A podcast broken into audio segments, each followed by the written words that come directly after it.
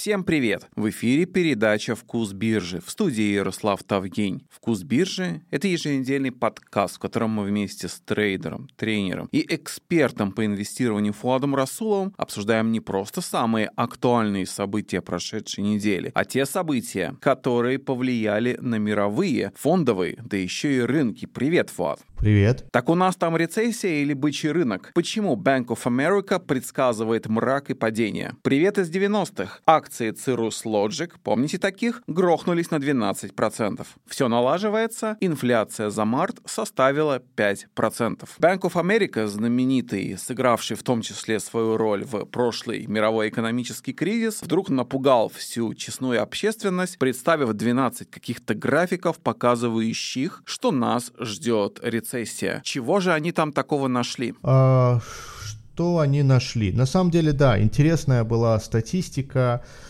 А, я просмотрел все графики, их, да, 12 разных факторов. Не все они, конечно, достаточно важны, э, не все они, может, даже релевантны, но а, интересного здесь немало. Ну, во-первых, давай начнем ну, немного издалека. Э, хотя почему издалека? Рецессия и производство это прям один в один.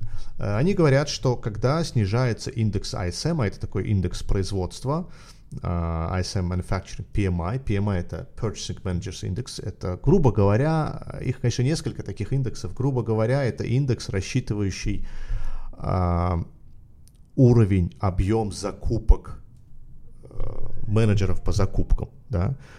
Как много заказов делает бизнес этот индикатор измеряет э, от месяца к месяцу, как э, чувствуют себя, чувствуют себя закупщики, так скажем, менеджеры по закупкам. Если они видят полные склады, э, плохие продажи, то, конечно же, не будут закупаться. И, и наоборот, если они уверены в спросе и на складах меньше товаров, то они закупаются сырьем или готовой продукцией, в зависимости от бизнеса. А, так вот, этот индекс наш 46,3. Вообще, большинство индексов, рассчитываемых таким образом, а, в Америке, ну вообще в мире макростатистических, они имеют м, такую э, нулевую зону в виде 50. Ниже 50 это уже считается рецессией. А 46,3 это очень низкий уровень, он самый низкий с мая 2020 года. Вот представьте, мы ушли в ковид, да, в, в локдаун, остановились производства, а, мы сидели дома, и такая же ситуация сейчас на уровне мая 2020 года. Вообще это худший показатель за последние 70 лет. А, ну, то есть это говорит уже о том, что мы где-то в рецессии, они, в американской экономике, где-то в, по каким-то параметрам в рецессии. Если не считать ВВП и рынок труда, то вот а, производственный индекс показывает а, вот такую нехорошую картину. Второе, о чем они говорят, а, если доходы компаний из S&P, ну в данном случае мы будем говорить об S&P, да, 500 э, крупнейших компаний США, если доходы этих компаний а, уменьшаются вместе с ISM индексом. Ну да, в S&P не все компании производственные, но все же будем считать, что эти два показателя, если они бок о бок идут и снижаются одновременно, это еще один показатель того, что а, все очень плохо. А, ну, тут они показывают график и приводят э, исторические факты в 91-м, 2001-м, 2008-м, 20-м. Э, все это сходилось в определенной формуле. Ну, неважно в какой, это уже детали. Э, в общем, вот вам еще один признак. Дальше они э, говорят о известном уже пресловутом соотношении доходности облигаций. Помните, вот эта вот кривая доходности, так называемая. А, если краткосрочные облигации дают доходность большую, чем долгосрочные, это уже говорит о чем-то нездоровом в экономике, на рынке. И тут график у меня перед глазами, когда э, эта доходность, эта разница в доходности снижалась, да, в пользу краткосрочных, что является ненормальным. Чем дольше мы ждем, тем дольше мы переплачиваем, да, за время мы платим, за риск мы платим, а тут наоборот, краткосрочные облигации приносят больше доходности, чем долгосрочные.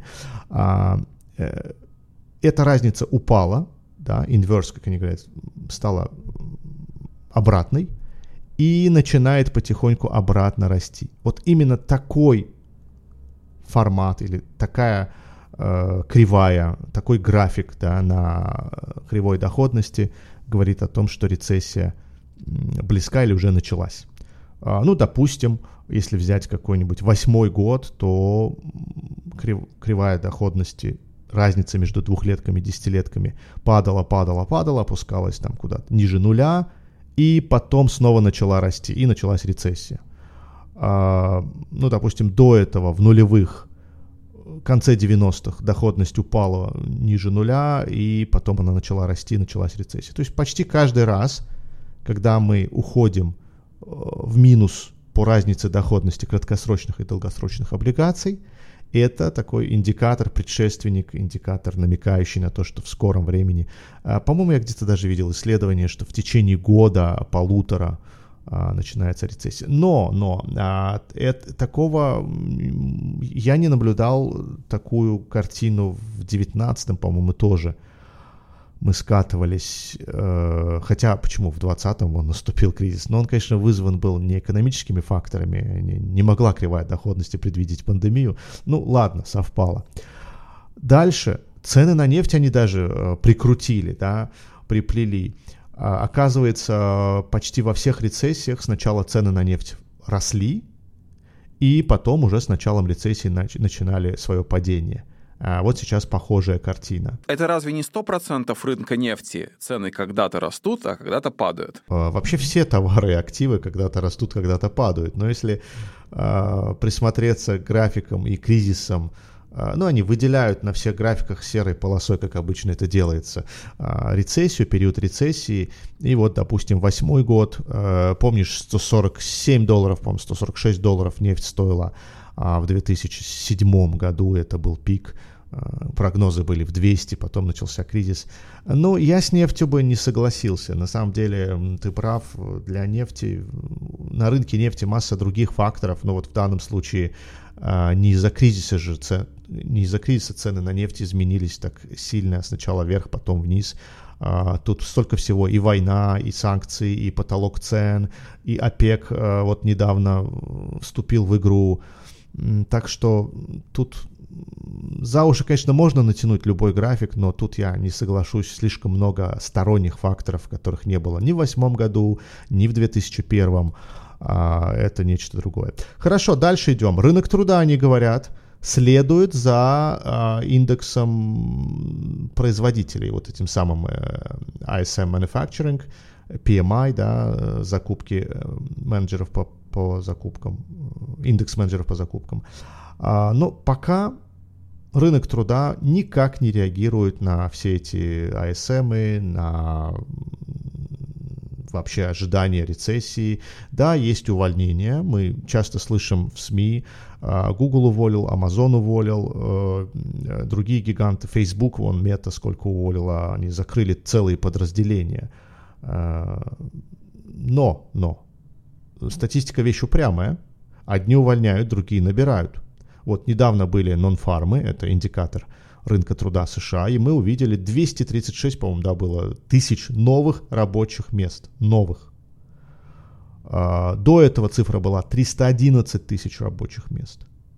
Ну, то есть экономика развивается такими бурными темпами, что никто не заикнется это назвать рецессией. А, есть какие-то нюансы, да, там кто-то на двух работах работает, там part-time, full-time и так далее, но я не думаю, что статисты из э, of Labor Department, называется, не в курсе всего этого, Федрезерв не в курсе всего этого, да, и лишь занимается популизмом и показывает нам цифры, мол, видите, видите, все хорошо. Нет, конечно, все все понимают, не только а, меми-трейдеры в своих э, инстаграм-пабликах э, пишут, что нет, все вранье.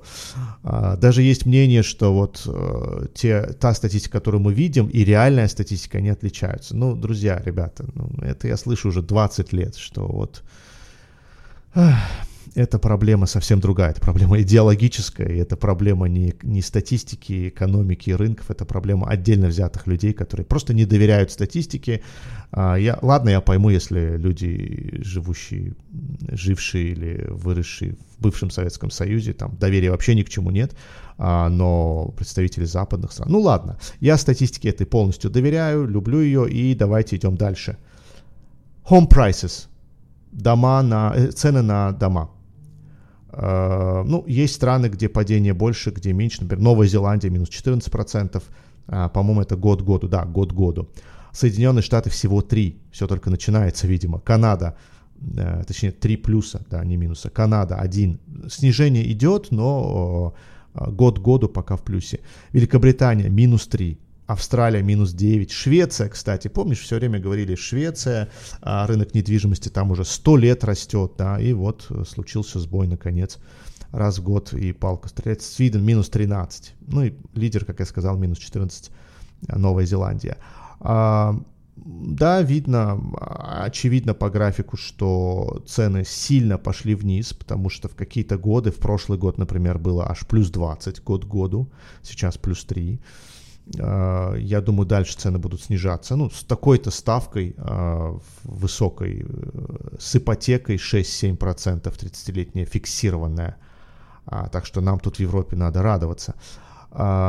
Еще один фактор, да. И, наконец, дошли до Credit Crunch. Это снижение уровня кредитования – снижение, ухудшение условий кредитования. Ну, мы знаем, недавно был такой коротенький банковский кризис, он хоть и был коротенький, хоть и разрешен уже большей частью, но, во-первых, отголоски мы будем все еще слышать, и не факт, что а, разрешился он полностью, и больше не будет пострадавших банков. Во-вторых, это приведет к ухудшению условий кредитования. Ну, частично для инфляционного периода это хорошо, но а, для бизнеса плохо. То есть это еще один инструмент ухудшения а, условий бизнеса.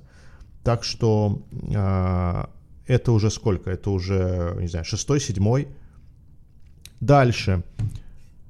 Европа. Третий месяц подряд снижается банк лендинг, да, здесь написано кредитование, банковское кредитование. Третий месяц подряд. Последний раз такое было в 2020 году, и то, а, я думаю, один месяц. А, и до этого было, вот помнишь, долговой кризис европейский. Удивительно, мы повышаем ставку, а они кредитоваться не хотят. Ну, знаешь, чем выше ставка, тем меньше желания кредитоваться, да. Это, да, удивительно в кавычках. А, ну, в этом и смысл повышения ставки. Немножко затянуть или немножко прикрыть кран, да, поток воды, так скажем, поток денег в экономику очень большой был, и теперь надо прикрутить эти гаечки, чтобы он был меньше. И вот пока удается а, три месяца подряд снижать. Ну, знаешь, в 11-12 снижение было несколько месяцев подряд. А вот этот вот кризис европейский долговой, когда страны ПИКС, там Греция, Португалия, Испания и так далее. Так что три месяца это еще немного. А, и, наконец, они говорят, что рынок труда пойдет э, вслед за... Ну, ладно, это пропустим, на самом деле, я тут не очень-то верю. Самое главное, давайте я начну с последнего и перейду к самому главному, то есть с последнего графика у них э, в отчете. Э, они показывают нам здесь, что предрецессионное падение S&P больше, чем рецессионное. То есть хорошая новость в том, что даже если рецессия начинается, до рецессии падение куда больше, ну вот, например, в последний раз было 34%.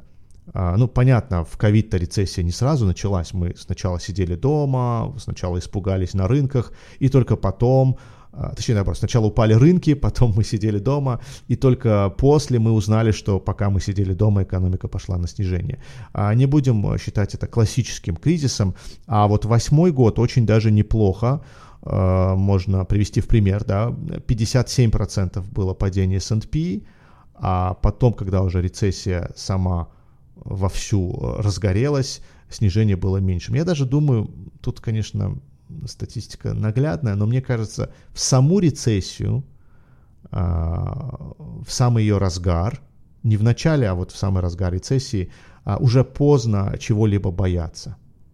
А, вот мое такое скромное мнение, э, личное мнение и наблюдение, наверное, и а, все параметры наблюдения и исследования, которые я до сих пор видел и читал, э, они мне говорят об обратном. Не об обратном, а о том, что фактор рецессии не столь важен. Когда наступит рецессия, и тем более, если она вот так долго идет, и мы долго к ней готовимся, ожидаем, ожидаем, ожидаем, все они говорят, а ее нет. А, когда она придет и в каком виде она придет, уже не столь важно. Все в цене. Рынки учли это. Рынки, свалившись на сколько они там были, 4500, э, да, почти было 4400 и рухнули до 3400 а, это падение уже и включает в себя страхи по рецессии. Сейчас уже поздно бояться рецессии. Ну и давай последнюю а, покажу, расскажу о последнем наблюдении Банка Америки. Они привели такую таблицу интересную. А, говорят нам, что, ребята, вы знаете, последнее повышение ставки со стороны Федрезерв, оно не должно внушать надежду. Это не повод для оптимизма. А, мол, после последнего снижения как раз и наступает обвал рынков. Но тут они делят таблицу на две части. Пять факторов, пять дат случаев сниж, э, снижения ставки, ну, последнего повышения, не будем говорить о снижении, последнего повышения в инфляционные периоды и пять случаев последнего повышения, пикового, да, последнего повышения ставки в дисфляционные периоды. Не дефляционные, а именно когда инфляция снижается потому что дефляционных периодов в американской экономике было не так много. А, и вот смотрите, в инфляционные периоды, пока инфляция растет, если ФРС останавливается на пике повышения ставки рано, ну, допустим, рано инфляция, эти инфляционные периоды, значит, она продолжает расти, то рынки а, негативно э, реагируют. Через 3 месяца они минус 10%, 5%, ну в среднем 4,5%. Через 6 месяцев в среднем минус 6%. То есть в инфляционные периоды последнее повышение ставки, последний э, да, пик, последнее заседание, на котором ставку повысят, а оно рынкам дает какой-то негативный сигнал, после этого рынки падают. 3-6 месяцев. А вот в дисфляционные периоды мы видим как раз наоборот. В среднем 8% рост через 3 месяца и 13% через 6 месяцев. Я думаю, сейчас как раз дисфляционный период, инфляция снижается. А, и последнее повышение со стороны ФРС, которое произойдет 3 мая, возможно, вероятность 60%, что будет повышение на 0,25, и вероятность примерно 40%, что не будет никакого повышения, мы уже увидели последнее повышение. Неважно, это произошло 22 а, марта или 3 мая, а статистика тут нам говорит о том, что, скорее всего, рынки это воспримут позитивно, потому что инфляция уже снижается. Нечего бояться, что ФРС рано остановит э, да, свои основные действия по увеличению ставки, рано остановится, успокоится. А Bank of America показал на своем хрустальном шаре, сколько эта рецессия продлится? А, нет, но я думаю, какие-то цифры у меня есть, ну, по памяти чисто. А, обычно, ну вот классически вообще за долгие годы, десятилетия, может сто лет, это 2-3 года. А, иногда намного короче. Ну, например, ковид не успела она начаться, как, как, как уже мы пошли вверх.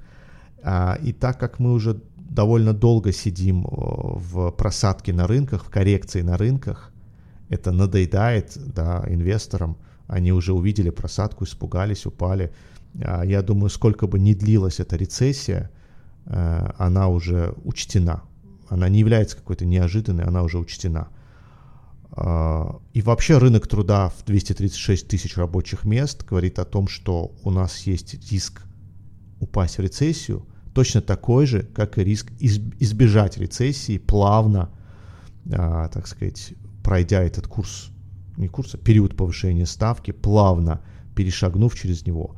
А, нелегкий будет путь, но вот шансы ровно наполовину. Нельзя утверждать, что рецессия необратима. Ты говоришь, что до рецессии рынок падает круче, чем во время нее. Но сейчас рынок вообще не падает. Он с 13 марта берет себе да и растет. А в чем причина-то, собственно? Вот именно сейчас э, рынки, э, как я сказал, учли все, все негативные факторы, все эти таблицы, которые Bank of America приводит, они э, видны, понятны, они очевидны всем.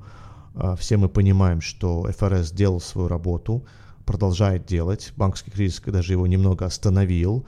А, если инфляция не помеха, а, а она, похоже, не помеха. Последние цифры 5%, ожидали 5,2%, до этого было там что-то 6, 6,4, 9 было, да, полгода тому назад, и вот сейчас 5. Да, есть одна проблема, сглаженная инфляция, то есть такая корневая, настоящая ключевая инфляция, она уже даже выше, чем общая инфляция. Ну вот в общей инфляции есть цены на продукты питания, на энергоносители, она круче снижается, сильнее снижается. Ну, из-за энергоносителей в том числе. Посмотрите на цены на газ в Америке. Ну и нефть тоже, да, 130 было сразу после войны, а сейчас еле-еле а, вот колеблемся, там 70 падали до 65. А, а вот корневая инфляция, ключевая такая, она не спешит падать. И это, конечно, маленькая проблема. Ну, она запаздывает со временем, и она упадет. Тем более, когда у нас э, производственный индекс падает, когда у нас ожидание рецессии, банковское кредитование снижается, и, я думаю, никуда не денется инфляция. А многие экономисты говорят, что надо приготовиться, что она будет высокой долгое время. Ну, как высокой? А, если сейчас CPI 5, и он упадет до 3,5, это уже нормально да, 2 в идеале, 2 это целевой уровень всех, всех почти центральных банков, но 3,5 тоже неплохо. Если это называть высокой, то окей. Ничего страшного, экономика выдержит 3,5, если в 23-м она к концу года установится где-то в этом районе, это хорошая новость, очень даже хорошая новость. Куда 9, куда 3,5.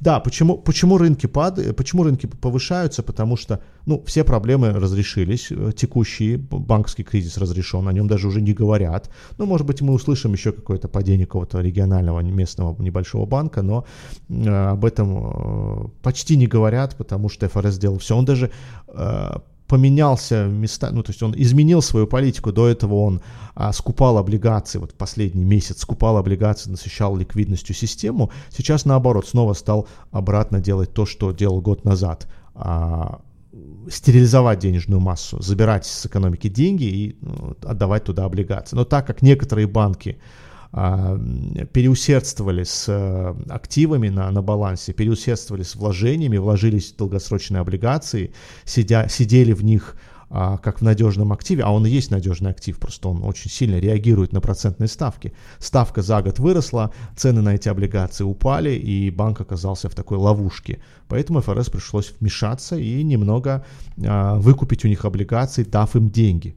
Но это временный процесс, и он уже закончился. Так что можно сказать, что банковский кризис закончился. Сколько шуму-то было да, от этих а, неопытных трейдеров, а, даже, даже аналитики с именем часто говорили, что ой, это катастрофа. Есть вообще такая а, гильдия целая, каста армагеддонщиков, а, ждущих, ждутиков кризис, да, а, и в итоге кризис наступает не тогда, когда они ждали, а совсем в другое время, но они оказываются якобы правы. А, так что все закончилось. Не случилось ничего страшного. Не читайте советских газет до кризиса. Да? На данный момент, окей, на данный момент вот такая вот ситуация, информация. А, да, рынки, увидев, что банковского кризиса нет, ФРС, скорее всего, скоро сделает паузу долгую,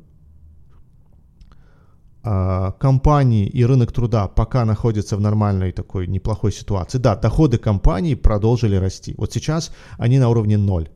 Прибыли компании из S&P, да, EPS, так называемый earning per share, он не растет, он, он 0 в этом году. Ну, не в минус, слава богу, но в ноль. А, и рынки решили, что если все худшее позади, ну, ребята, давайте закупаться. Например, NASDAQ вчера вырос почти на 2%, там 1,7, 1,8, по-моему, было. А, вот так. Всегда рынки действуют на опережение. Возможно, они слишком рано начали закупаться, но мое мнение, что это вполне нормальное поведение. А, я тоже бык и думаю, больше уровней там 3300, 3400 по S&P мы не увидим. Мы идем вверх, да, с переменами, с, с переменным э, успехом, с коррекциями, но мы идем все-таки вверх. Кстати, если говорить об инфляции, я правильно понимаю, что Core CPI считается чуть ли не более важным показателем, чем просто CPI? Да, он более важный, потому что он корневой, он ключевой, он показывает а, без волатильных компонентов все цены. Ну, понятно, нефть торгуется на бирже, она может расти, падать и влиять на этот CPI. Продукты питания торгуются на бирже, да, пшеница, например, может влиять на CPI. А через логистику может, э, могут цены на энергоносители влиять на инфляцию, да, дороговизна доставки и так далее. А все-таки важен ключевой, без учета вот этих вот э, волатильных компонентов. А он пока, он пока держится высоко. Он, скорее всего, будет запаздывать и упадет не скоро. Ему нужно время, чтобы экономика немножко остыла, рынок труда и все остальное, и тогда он тоже развернется, куда он денется. Есть риск, конечно, долгой инфляции, я тут не буду устроить себя а, опытного экономиста, макро, макроэкономиста, но неужели ФРС не в курсе, да? неужели ФРС некомпетентен, не владеет ситуацией, единственное, что может произойти страшное, это то, что факторы, которые, на которые ФРС не может влиять, а были так, такие времена, когда ФРС открыто об этом говорил, что есть факторы, на которые мы никак не можем повлиять. Война, ну что мы с ней сделаем? Торговые войны, а, не ФРС их начал и не ему разрешать. А, да, есть такая, такой риск, что ФРС не всесилен. Но делают они все, что могут, делают, скорее всего, очень грамотно, правильно – а, провалили немножечко миссию в банковском регулировании, это действительно так. А, об этом говорит Элизабет Уоррен или, или другой политик левого толка, не, не важно, это, это правда, что ФРС нужно задуматься об этом и э, исправить ошибки. Зато Cirrus Logic не понадобилось времени, чтобы упасть. Акции поставщика полупроводников упали на 12%. А почему в этом обвиняют внезапно компанию Apple? А, ну, лично Apple и Тим Кук в этом не виноваты, от слова совсем. А, в этом виноват один аналитик. А, знаешь, аналитик, который высказал свое мнение. И это нормально на рынке, аналитики для этого и нужны, чтобы высказывать мнение. А, ну вот сегодня тоже пошел минус, Cirrus Logic два дня рос. Три дня тому назад аналитик одной из компаний, неважно какой, высказал мнение, что что поставщик Apple, а Cirrus Logic является поставщиком Apple, рискует остаться, ну, грубо говоря, без заказов в случае, если изменится дизайн iPhone 15. А, ну, как мы понимаем, Cirrus Logic поставляет компоненты для iPhone 15, я даже скажу, какие. Это а, по части аудио, звука. Вот если вы слушаете музыку в iPhone, то знаете, что чип от Cirrus Logic. Вообще это компания, которая поставляет многим производителям электроники. А, я даже на некоторых ноутбуках лет 10 назад видел, прямо вот там, где выходит звук, да, на, на колонках а, написано Cirrus Logic. Так вот, акции упали на 12,5% на одном лишь подозрении аналитика Минг Чи Кво, это его имя, из TF International Securities Group – ну, я слышу впервые а, об этой компании. Видимо, они как раз специализируются на а, сегменте, на секторе да, технологий и вот электроника. И он написал, что некоторые технические проблемы существуют в последних телефонах iPhone 15, ну еще не вышедших да, на стадии разработки, производства, про модели. И мы подозреваем, что там изменится дизайн кнопки, ну, в общем, неважно, традиционная форма изменится там физическую и так далее, и тогда э, чипы Cirrus Logic, которые подстроены, э, сделаны, разработаны под старый дизайн, в новом уже ну, не подойдут, грубо говоря. И, между прочим, Apple это 88% доходов э, Cirrus Logic. 88 в обороте, да, ну, в прибыли, наверное, тоже сопоставимо. И рухнули акции Cirrus Logic, при этом они росли. У меня был шорт, но, к сожалению, я на него продал много путов внизу, и как бы я перевернулся автоматически, закрыв шорт, я оставил путы, то есть теперь у меня лонг, да, и это хорошо. А, единственный случай, когда можно вот так и, и, и шорт, и лонг делать, это вот с опционами. Что я могу сказать? Компания неплохая. На самом деле параметры у нее неплохие. Да, у нее риск есть одного поставщика, одного клиента крупного, это Apple. И вот мы видим, реализовался этот риск. А, ничего хорошего в этом нет. Да, нужно иметь более диверсифицированный портфель клиентов. А, но имеем, что имеем. Я надеюсь, что проблемы разрешатся. Если нет, то все в цене. Э, хотя, конечно, акции могут и дальше пойти вниз, потому что все-таки почти 90% оборота делает одна компания. И представьте, Apple говорит, что нет, извините, а, ваши чипы не подходят, мы тут решили избавиться от кнопки, там сделать ее не виртуальный, а реальный там и так далее, а вот вы целый год разрабатывали чип под этот дизайн, теперь он не подходит.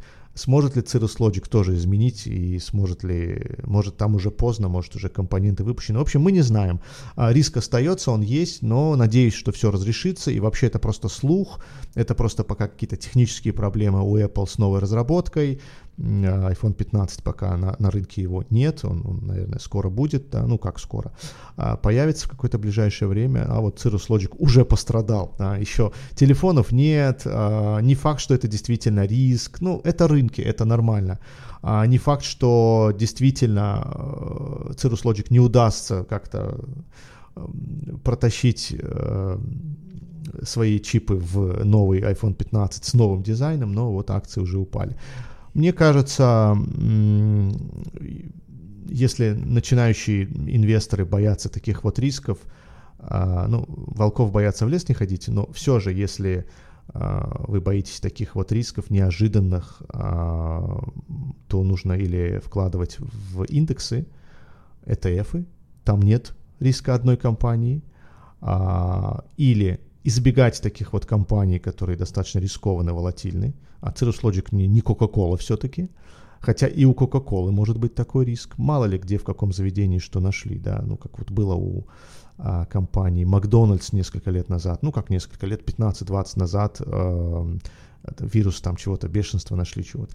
А, или же, или же самое идеальное, просто хеджироваться. Если у вас есть акции, прикупите к ним пут-опцион – и любой, а, любая новость, любая страшная новость, армагеддонская новость просто а, не отразится на вашем портфеле, потому что страховка вас спасет. Ну, конечно, она стоит денег, под опцион не бесплатный. А акции Cirrus Logic не бегают синхронно с акциями Apple? Там нет возможности для парного трейдинга? Я думаю, есть. Я думаю, корреляция у них очень высокая. Раньше была очень высокой корреляция между Apple и Cirrus Logic, потому что Apple реагировал на да, факторы ну, допустим, у Apple хорошая прибыль, акции Apple растут, Cirrus Logic не отстает.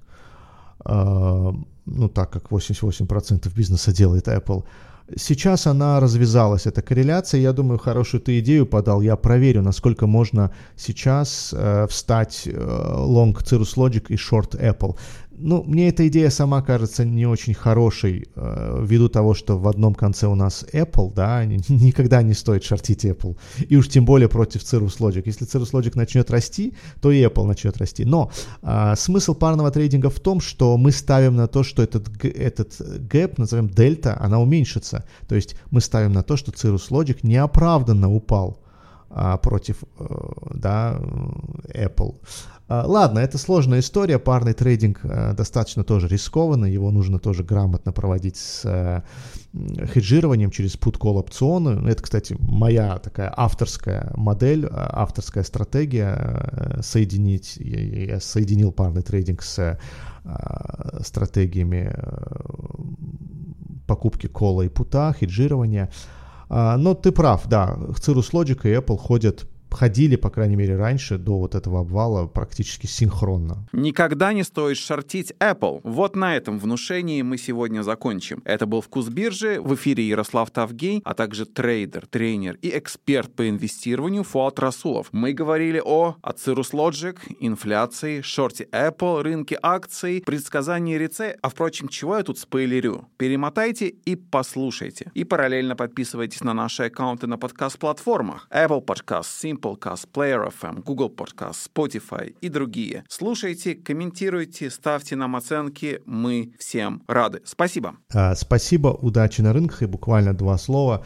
А, я тут люблю вспоминать то, о чем мы говорили раньше, и сбылось или не сбылось. Но вот сейчас я вспомнил про золото. Помнишь, да, мы говорили о росте и о том, что рост может продолжиться. И действительно, посмотрите, мы на исторических максимумах очень близко подошли к историческим максимумам. 2050 почти цена на золото, когда мы говорили, обсуждали, это было там что-то вроде 1900-1800. А, вот так вот. Э, иногда полезно слушать подкаст «Вкус биржи».